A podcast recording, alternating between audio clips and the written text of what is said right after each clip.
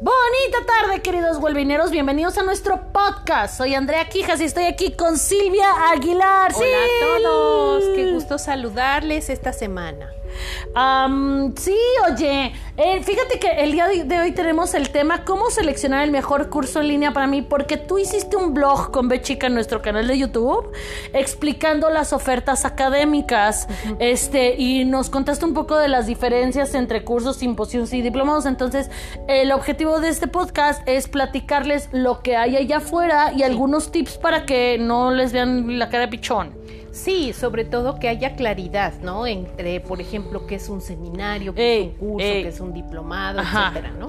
Vamos a empezar por las ofertas académicas tradicionales en línea. No puedes hacer una primaria en línea 100% porque la SEP no tiene reboes en México, pero si hay licenciaturas en línea, maestrías y doctorados, ¿estamos de acuerdo? Pero sí hay formas de hacerlo, o sea, creo que hay otras opciones, tal vez eh, ahora con la pandemia ya haya reestructuración y ya se pueda seguir porque pues tenemos que, digamos, eh, adaptarnos a la nueva sí, realidad. Hoy un programa 100% diseñado en línea con Reboe y todo, no. Todos nos vamos a adaptar, pero primaria, secundaria, prepa y kinder no están diseñados. Sí, prepas. ¿Prepas sí? Prepas sí. Hay prepas abiertas de toda la vida. Sí, pero hablamos de en línea, procesos en línea. Sí, sí, hay prepas que se diseñaron para universidades en línea. Sí, y técnicamente algún, bueno, pues sí, cierto, ¿verdad? Pero bueno, el chiste es que, uh, por ejemplo, uh, yo no estudié la licenciatura en línea, yo sí la hice de forma tradicional, pero sí mi maestría la hice 100% en línea en el IEU, que es el Instituto de Estudios Universitarios universitarios en Puebla, mientras yo vivía en Puebla, entonces también estaba padre porque sí había un campus físico, sí había reconocimiento y reboe. Sil, cuéntanos qué es el reboe.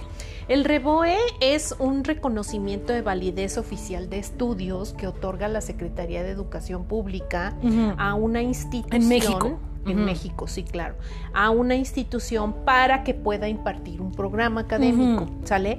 Y para poder tramitar un REBOE, tú tienes que tener como institución ciertos requisitos que te pide la SEP, claro. ¿no?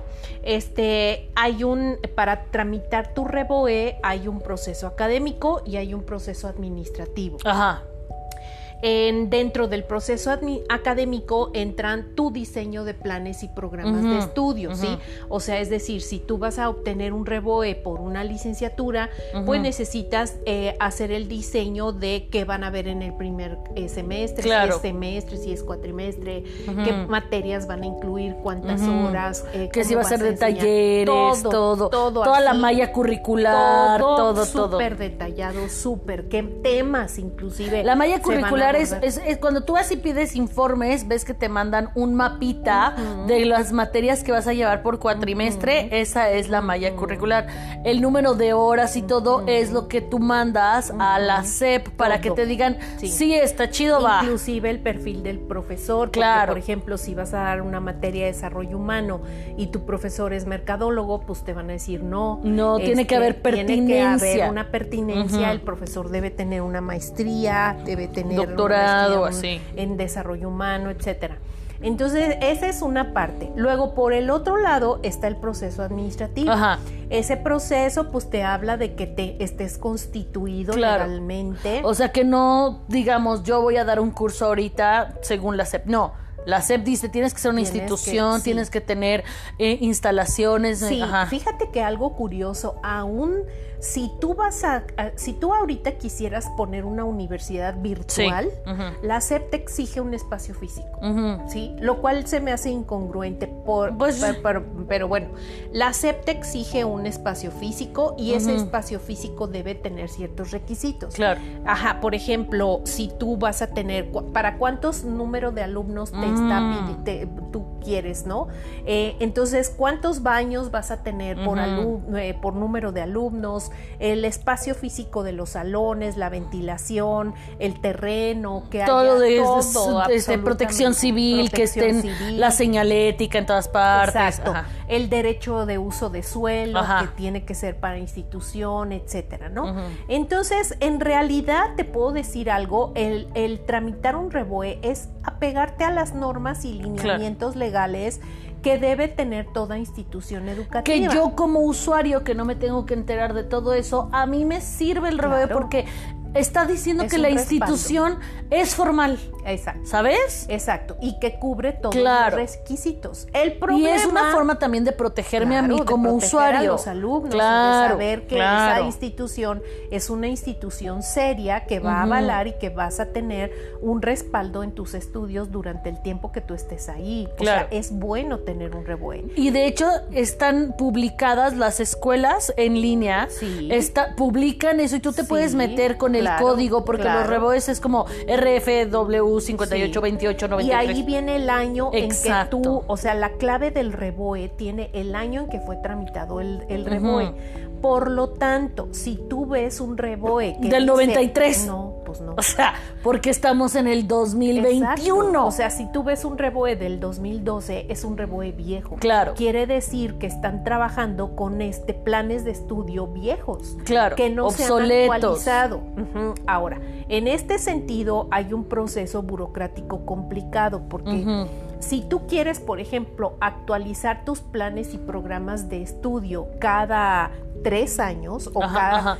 Antes, o sea, digo, sería ideal cada cinco. Ahora yo recomiendo que sea cada tres, porque cada tres ya es obsoleto. ¿no? O sea, técnicamente tú y yo reactualizamos cada, vez que, damos a dar el curso, pero bueno. Exacto.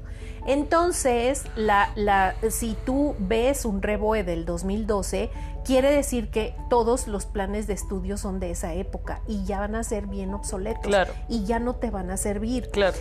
Esto es un problema porque cuando, por ejemplo, cuando yo quise actualizar mis planes y programas de estudio, el proceso dura tanto ah, que, se vuelven obsoletos con exactamente.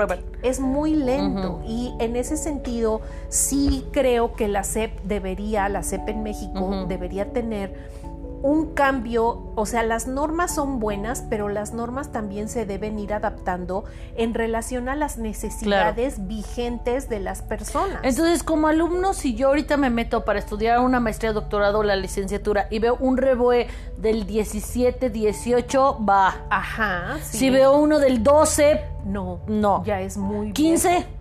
Eh, pues estás hablando de que ya son más de cinco años de obsolescencia. Entonces, 17, 18, 19 es viable. Muy bueno. Obviamente, si tienes uno del 21, no, pues, pues la acaban de abrir. Súper chido, ¿no?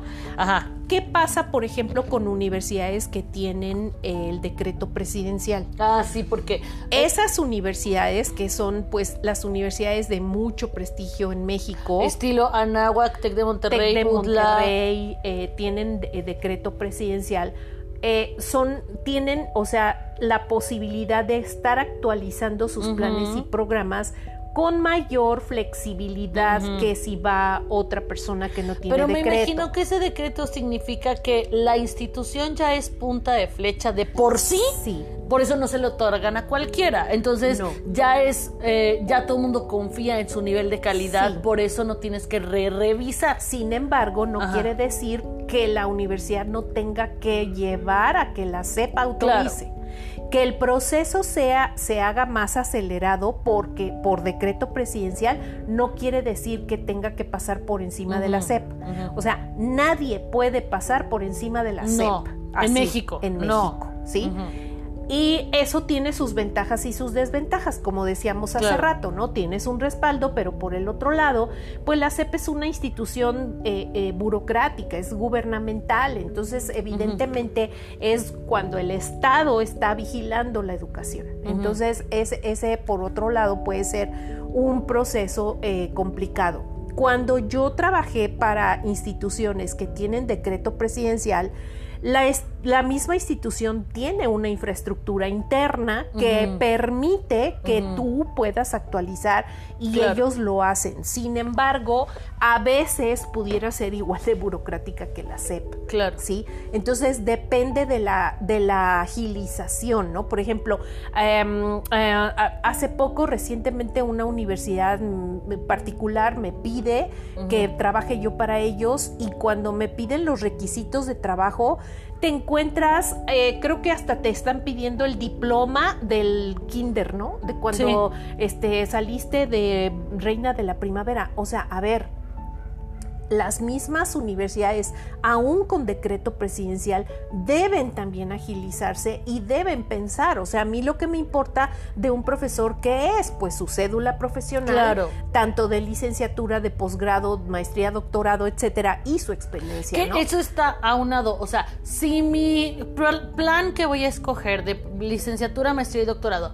tiene reboe, eso quiere decir que si yo concluyo, hay, o sea, tengo que titularme y tener cédula. Si él, si, si por ejemplo dice Andrea, dice ahí, rebo en trámite, ¿tú qué recomendarías? No, jamás. Jamás, exacto, no se vale. Jamás. Sí, porque nada te garantiza que cuando termines ya esté. Y nada te garantiza, es más, a ver, si yo empiezo ahorita y no hay reboe y, me, y les dan el reboe en tres meses, esos fueron tres meses que no reconoce la SEP porque no es retroactivo, ¿sabes? Es correcto.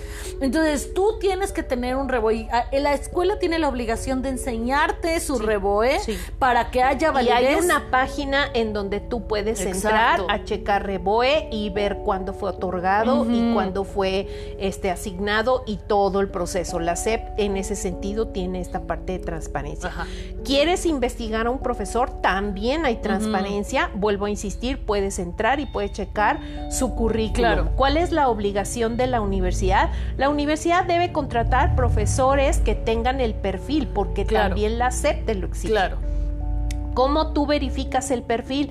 Cuando un profesor te llega y tú analizas los papeles, tienes que entrar a una página donde tú veas que ahí está el nombre del profesor, ahí está su cédula profesional, cuándo fue otorgada, etcétera. Claro. ¿No? Y, le... y sí es algo importante. Hola, buenos días. Este es el primer día de clases. Yo soy Juancha y estas son las razones por las cuales tengo que dar la batería. No, es o sea, correcto. Es, es algo profesional. tú sabes no que es... debe tener un exacto, perfil. Que el profesor que te va a impartir la materia tiene el perfil académico y la experiencia que respaldan que te puede impartir esa materia. De en realidad yo creo que Wellbeing podría avalar la importancia de titularte y tener una cédula en general, ¿no? Pero más si eres profesor porque te estás dedicando a la academia, entonces no puedes, por ejemplo, ahorita tú y yo estamos estudiando el doctorado, no somos doctoras hasta que no tengamos el título y la cédula. Somos doctorantes, porque estamos en el proceso de Y, por ejemplo, yo no puedo incluir en mi currículum, ni tú tampoco, el doctora Silvia Aguilar, porque todavía no tenemos la cédula. Cuando la tengamos, entonces sí, ya nos decimos. Y es más, vamos a cambiar todo el well va a decir por la doctora Silvia Aguilar.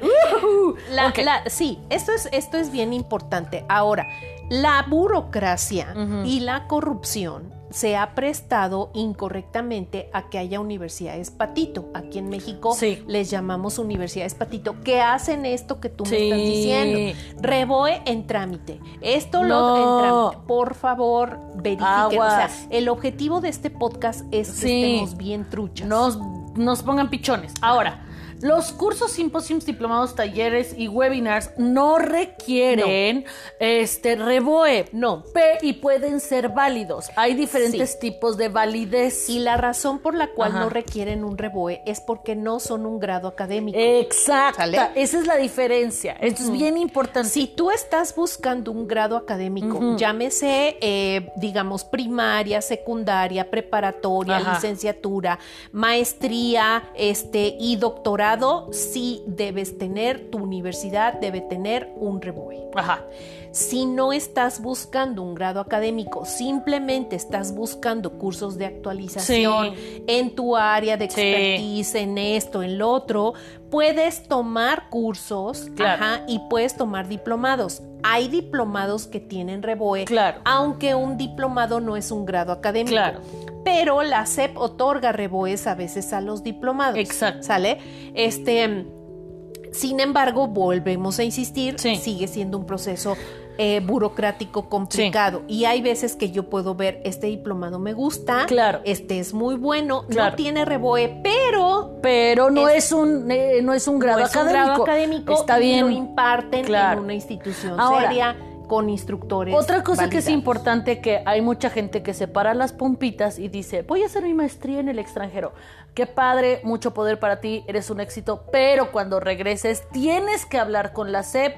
Es un proceso hasta donde yo tengo entendido, porque tengo varios conocidos, ligeramente tortuoso, que el apostillado, que lo Sí, legal, que sí, la traducción, que papá, papá, Primero se tienen que hacer equivalencias Exacto. de materias para Entonces- ver qué estudiaste allá contra lo que estudiaste acá. Ahora, hay muchas personas que no les interesa. Exacto, ¿no? exacto, es lo que Porque yo iba a yo decir. me fui a hacer mi maestría al MIT y bueno, el MIT es, tiene Es, claro. O sea, obviamente. Oh, me fui por la anécdota a Alemania con una beca y no me interesa. No me Ah, pues interesa. está padrísimo. Pero si requieres, se tiene que certificar. Entonces, no necesariamente una maestría en el extranjero tiene validez en México. Como igual, yo soy psicóloga mexicana, pero si quisiera ejercer la psicología en otro país, tengo que hacer las ah, titulaciones y capitulaciones Y que cada uno de los países piden, ¿no? O sea, cada uno de los países tiene Es diferentes. correcto. Hay gente que te pide un examen, hay gente que te dice vuelve a estudiar. Exactamente, Entonces, tus estudios aquí no exacto, exacto. Entonces eso es importante. Ahora, nosotros en Wellbeing, porque obviamente en Wellbeing Education nosotros no tenemos certificados nuestros diplomados, pero tú y yo tenemos una cédula que certifica nuestra competencia para impartir cursos y cuando nosotros firmamos esos diplomitas hermosos que les enviamos, tiene validez. Sí. Ajá. Y tiene una cédula. Exacto. Sí, esto lo piden muchas empresas y nosotros lo tramitamos porque hay muchas empresas que cuando tú te vas a dar capacitación o Ajá. entrenamiento a esa empresa, sus políticas para contratarte es que tú tengas una cédula como instructor. Claro. Entonces nosotros tramitamos nuestra cédula ante conocer.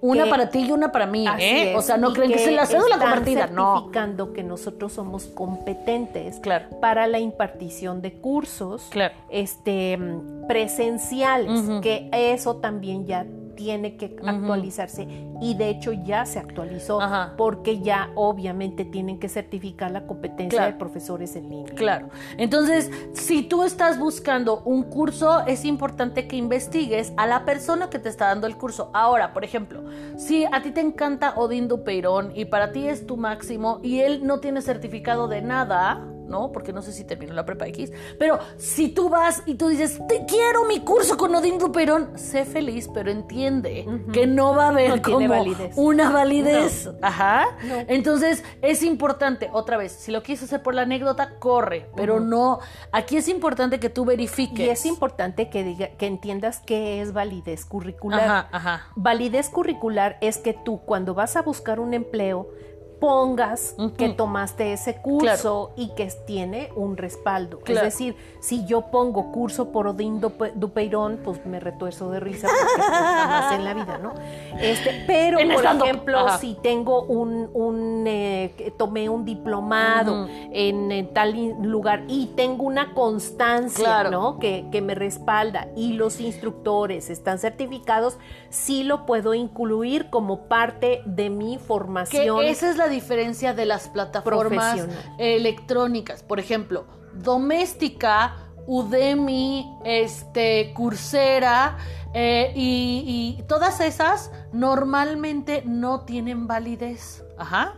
Entonces, por ejemplo, si yo tomo un curso en doméstica, lo Sí. tomo por el profesor. Claro. O sea, porque claro. normalmente los cursos de doméstica tienen que ver con las artes y entonces yo puedo decir, estudié, por ejemplo, cubismo con Picasso. Digo, no existe ese curso, pero no es que Picasso esté certificado, sino que ese tipo de artista, yo soy fan, yo Sí. lo sigo y soy de la escuela de... Pero en sentido. área tuya, Andrea, eh, el, lo que valida no es el respaldo académico, sino el prestigio.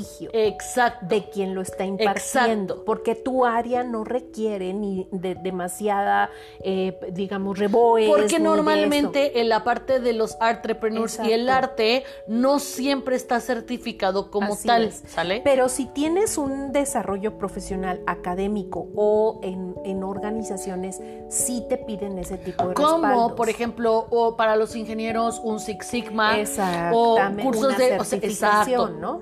Y hay casas certificadoras particulares sí. e individuales Sí, que ellos certifican. Entonces, por eso es importante que tú identifiques. Yo siempre he hablado que en no me acuerdo cómo se llama, Cuevana Corsera, este, hay unas este, licenciaturas. Esas licenciaturas no tienen reboe, solamente es un grupo de cursitos que ellos armaron y les llaman licenciaturas en línea, pero no tienen reboe. Entonces es bien importante, creana, creana, licenciaturas creana, es importante que te des cuenta que no van a tener validez. Eso es padre. O sea, te voy a decir algo porque va a llegar un momento en que ya no importa el reboe. Exacto. Pero ahorita sí. Exactamente. Aguas nada más. Exacto.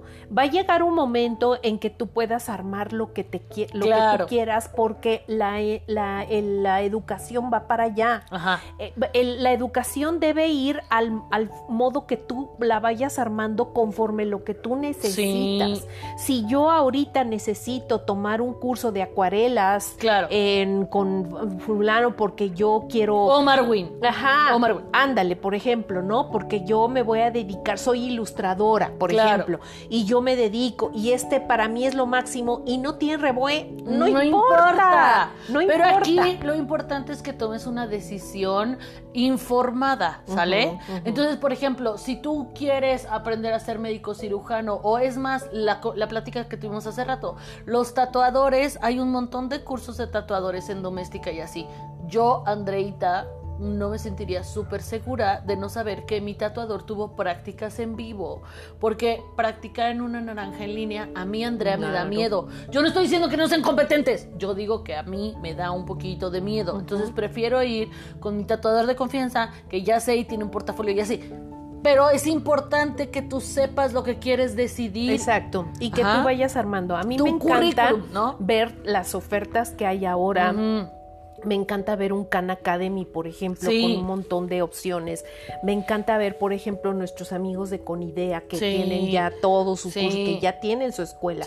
Este, me encanta ver que profesores que han sido nuestros alumnos ya están subiendo. Nuestro profesor Ivette, de hermosa. ya subió su curso en, en eh, Wellbeing Education. Eh, con los profes de Conidea ya hay profes, por ejemplo, el mejor profe de geografía y de historia ya subió su curso, ya, ya tú puedes tomar un buen, excelente curso de, eh, ¿cómo se llama?, de historia. Con O sea, esta parte a mí me gusta porque te está haciendo lo que hoy la tendencia de la educación es que la educación sea para toda la vida. Ahora, hay otras plataformas que tienen alianzas con universidades. También. Por ejemplo, edX tiene una alianza con la Universidad de Harvard y es ahí donde yo saqué la especialidad de neurociencias. Fíjate. En donde tomé clases en la facultad de neurociencias con profesores que daban clases en Harvard. Imagínate. Con todo, o sea, entonces, obviamente, es, a mí me gusta mucho porque gracias a esa plataforma tuve acceso a ese tipo de información. Fue un proceso largo, fueron como seis meses. Tuve que hacer exámenes para certificarme. Entonces, o sea, no, no un curso, es, o sea, tú tienes que darte cuenta es que de, gracias la a esto tú puedes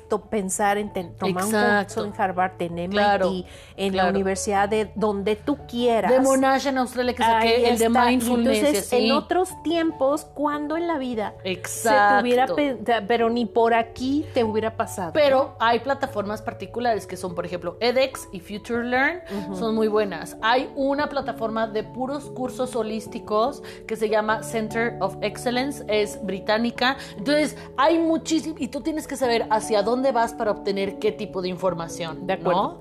Entonces, ahora, yo quiero decirles, tengan mucho cuidado con los tipos de paquetes. He tomado cursos en WhatsApp que están buenísimos a base de audios, están padrísimos y son mucho más accesibles. Ah, he tomado este, pequeños uh, mini cursos en donde te regalan este como un PDF y tú a tu tiempo puedes estar haciendo tus meditaciones. Eso está padre, ¿no? pero por ejemplo, hay un curso que yo apenas vi en donde me dicen, ok, por mil pesos, bueno, más o menos porque estaba en euros, este, te voy a dar un curso, no sé, de meditación. Más te voy a regalar un curso de imagen. Más te voy a regalar un PDF. Además, te voy a dar una foto. Y también, y entonces a la mera hora estás comprando, a mí particularmente eso se me hace cuaquero. O sea, ya perdió, como, y además te voy a dar un curso de corte y confección. O sea, sé real, ¿no? hay veces que también hay gente que te dicen, te voy a, por 100 pesos, te voy a dar un curso, entre comillas, de creación de ropita para perros. Entonces, lo compré. por cierto. Lo compré y me mandaron un montón de PDFs con los manuales de cómo hacer ropita para perros. Ay, qué bonito. Está lindo, está coqueto. Eso no tiene reboe. ¿Ya sabes? que no. No, no puedes decir, estoy certificada de hacer ropita para perros. O sea, no, Por no, la CEP. no, por la CEP. Ajá, por el MIT, no. Entonces, creo que es importante que tú verifiques y que tú hagas tu propia Claro. evaluación costo-beneficio. Igual y alguien dijo, Andrea, te vieron la cara por 100 pesos. No, estuvo padrísimo porque es que tú te imaginas, puedes tener oportunidades de emprendimiento. Claro. ¿Cuántas personas no pensarían en me voy a poner a hacer ropita para perros Sí. y puedo empezar a, Exacto. a, a, este, ¿cómo se llama? A fabricarlas? Sí. Y eso es padre porque te abre las puertas a la educación. Exacto. Y yo creo que la educación y el conocimiento es de todo. Y eso nos hace a los que tenemos alma de filósofos, que filos es el amor, sofos, la sabiduría. A ti te gusta aprender y A te gusta sí. el chisme, a mí me encanta, Sí, me encanta. claro, claro. Entonces compré un cursito también de 50 pesos de cómo hacer este agendas en PD, en PowerPoint. Fíjate, O sea, el, cursito para hacerle ropita al gordito, al ingeniero aquí, este, a la terapeuta también. Ahí les mandaré fotos si sí lo logro hacer, ¿no? Entonces, creo que tú tienes que saber si es asequible para ti. Mis finales es, no rompas el cochinito por algo que no valga la pena para ti. Es Ajá. Si tú sientes, es que además me van a dar esto, esto y esto y esto, probablemente puedes encontrar algo mucho más barato eh, que no necesariamente tenga reboe, pero que te lleve a... También Claro. hay un montón de cursos gratis en YouTube. Ah, sí. Si tú le picas, y, aprendes y muchas ojo, cosas. porque todo esto le está pegando a las universidades que no han sabido romper con el paradigma Claro. de si no se juntan 12, si no se juntan 15, Claro. no abrimos el Claro. grupo. Si no esto, si no lo otro. Y además, otra cosa, ¿no? Lo Sí. último que están haciendo es que si no se junta X número de alumnos, le descuentas al profesor. Ay, sí, no. Oílos. Sí. Oílos. O sea, a- la última que me llega es que Sí. si, si son menos de X número Ajá. de alumnos,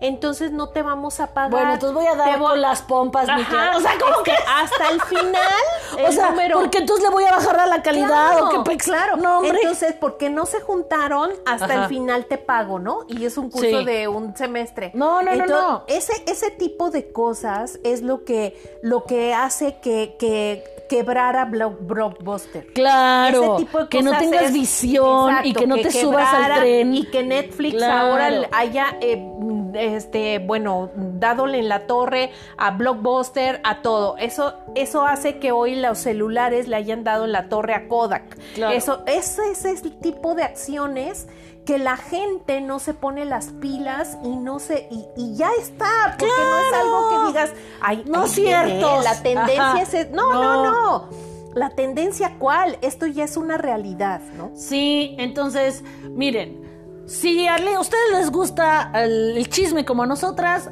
son de nuestro equipo, ya saben que en Wellbeing Education estamos sacando cursos todo el tiempo. Ahorita, ahorita tenemos abierto eh, las inscripciones para el de arte terapia. Eh, vamos a trabajar con el autorretrato y no se estresen, no tienes que saber pintar. Vamos a utilizar pues, este, literatura, vamos a utilizar fotitos de tu celular, vamos a usar collage. O sea, todo va a ser tranquilo y con calma. Y el otro es competencias emocionales para los negocios. Mismos cursos que vamos a estar hablando las próximas semanas. Entonces no se apuren. Este, y estén pendientes y sigan su pasión por aprender. exacto Eso siempre les va a ayudar. Que yo quiero aprender a hacer cupcakes, haz cupcakes. Que si yo quiero aprender a hacer ropita para perros gordos como el mío, haz una ropita para perros. Ah, lo que sea que te haga feliz. Jardinería, lo que tú quieras. Aprende y vientos por el espíritu filosófico. porque el conocimiento es de todos Sí. Muy bien, pues nos estamos sí. despidiendo. No, yo me despido. ¿y les?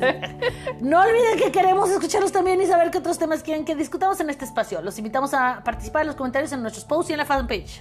Nos puedes encontrar en Facebook como Wellbeing Counseling o si te es más fácil puedes ir a nuestra página www.well-mediabing.com.mx y encontrarás las ligas al blog y al Face. Les agradecemos por seguirnos y ser parte de la comunidad del bienestar. Hoy termina el concurso de la beca Wellbeing tradicional. No hay muchos participantes, entonces si lo estás escuchando, vas, participa, seguro ganas. Pero vamos a seguir dando becas, es nuestro compromiso. Dale like, comparte y recuerda que trabajar en tu bienestar impacta en el bienestar de todos. ¡Los queremos! Bye.